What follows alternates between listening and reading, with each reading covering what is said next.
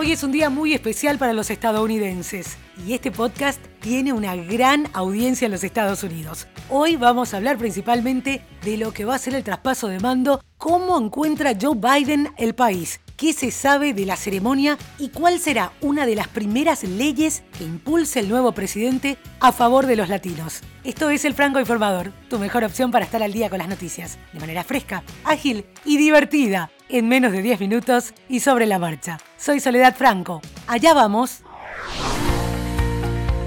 Antes que nada, los más sinceros deseos de que sea un periodo de mucha paz para todos los estadounidenses y para vos que nos escuchás siempre en este podcast.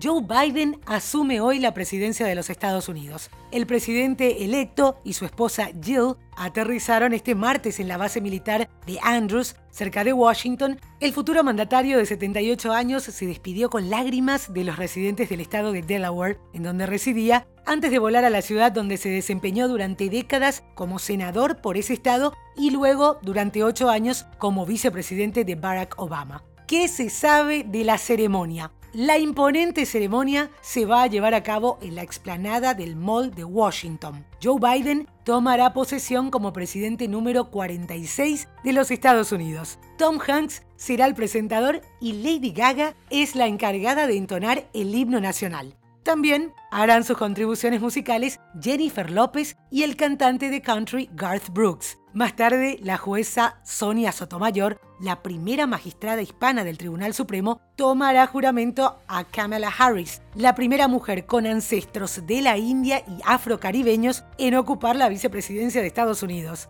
Acto seguido, el presidente del Tribunal Supremo, John Roberts, tomará el juramento constitucional que Biden pronunciará con su mano sobre una edición de 1893 de la Biblia la misma que utilizó Abraham Lincoln, sostenida por su esposa. La ceremonia en el Capitolio culminará con un discurso que el nuevo presidente va a dirigir a la nación. Esta ceremonia se transmitirá en los principales canales de noticias, incluido uno de los más conocidos como CNN, para que todos puedan ver las festividades de forma segura desde casa. Durante la tarde habrá celebraciones y actuaciones artísticas en todo el país y por la noche Tom Hanks, Eva Longoria y Kerry Washington presentan un espectáculo virtual de 90 minutos en el que estarán presentes Bruce Springsteen, John Legend, John Bon Jovi, Foo Fighters, Demi Lovato, Ozuna, Luis Fonsi, entre otros varios artistas. En esta ocasión, por la pandemia de coronavirus que azota a los Estados Unidos y al resto del mundo, no será posible que se lleve a cabo el tradicional baile, por lo que fue cancelado. Y atención porque el nuevo presidente de los Estados Unidos planea dar a conocer un proyecto de ley de inmigración el primer día de su gobierno con la esperanza de proporcionar un mecanismo para la naturalización de alrededor de 11 millones de personas que viven en Estados Unidos de manera ilegal. Esto representa un giro de 180 grados respecto a las duras políticas de inmigración que habían sido implementadas por el gobierno de Donald Trump. La iniciativa coloca a Biden en camino para cumplir con una importante promesa de campaña que tiene relevancia para los votantes latinos y de otras comunidades de inmigrantes luego de cuatro años de políticas restrictivas y sobre todo deportaciones en masa. Bajo la propuesta, los que hayan vivido en Estados Unidos hasta el 1 de enero de 2021 sin un estatus legal tendrían una vía de 5 años hacia un estatus legal temporal o una tarjeta de residencia permanente si aprueban las revisiones de antecedentes, pagan impuestos y cumplen con otros requerimientos básicos. A partir de ese punto, queda un camino de tres años para naturalizarse si deciden hacerlo.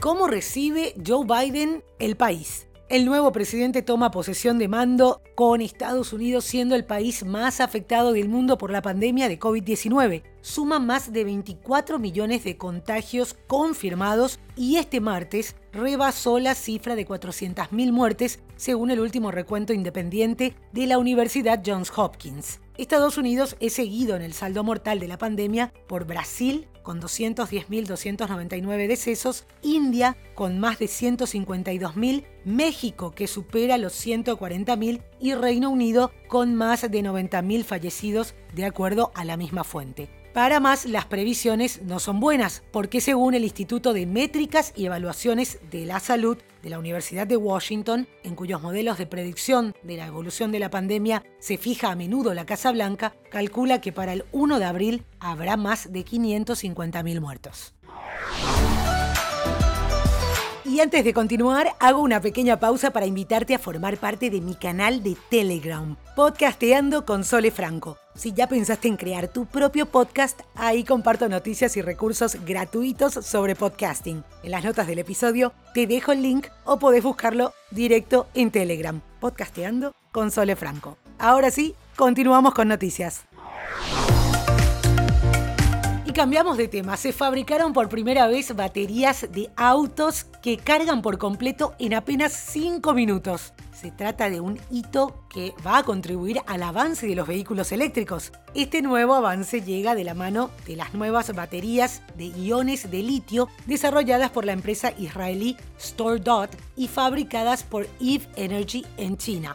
Con la infraestructura de carga disponible en la actualidad, StoreDot tiene como objetivo para 2025 ofrecer unos 160 kilómetros de carga a la batería de un automóvil en solo 5 minutos.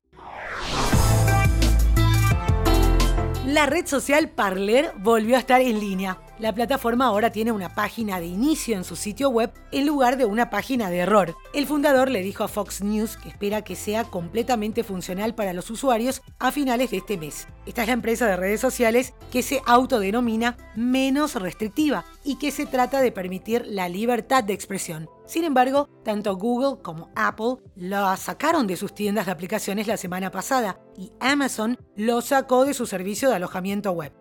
Todos dicen que Parler permite demasiadas publicaciones que fomentan la violencia y el crimen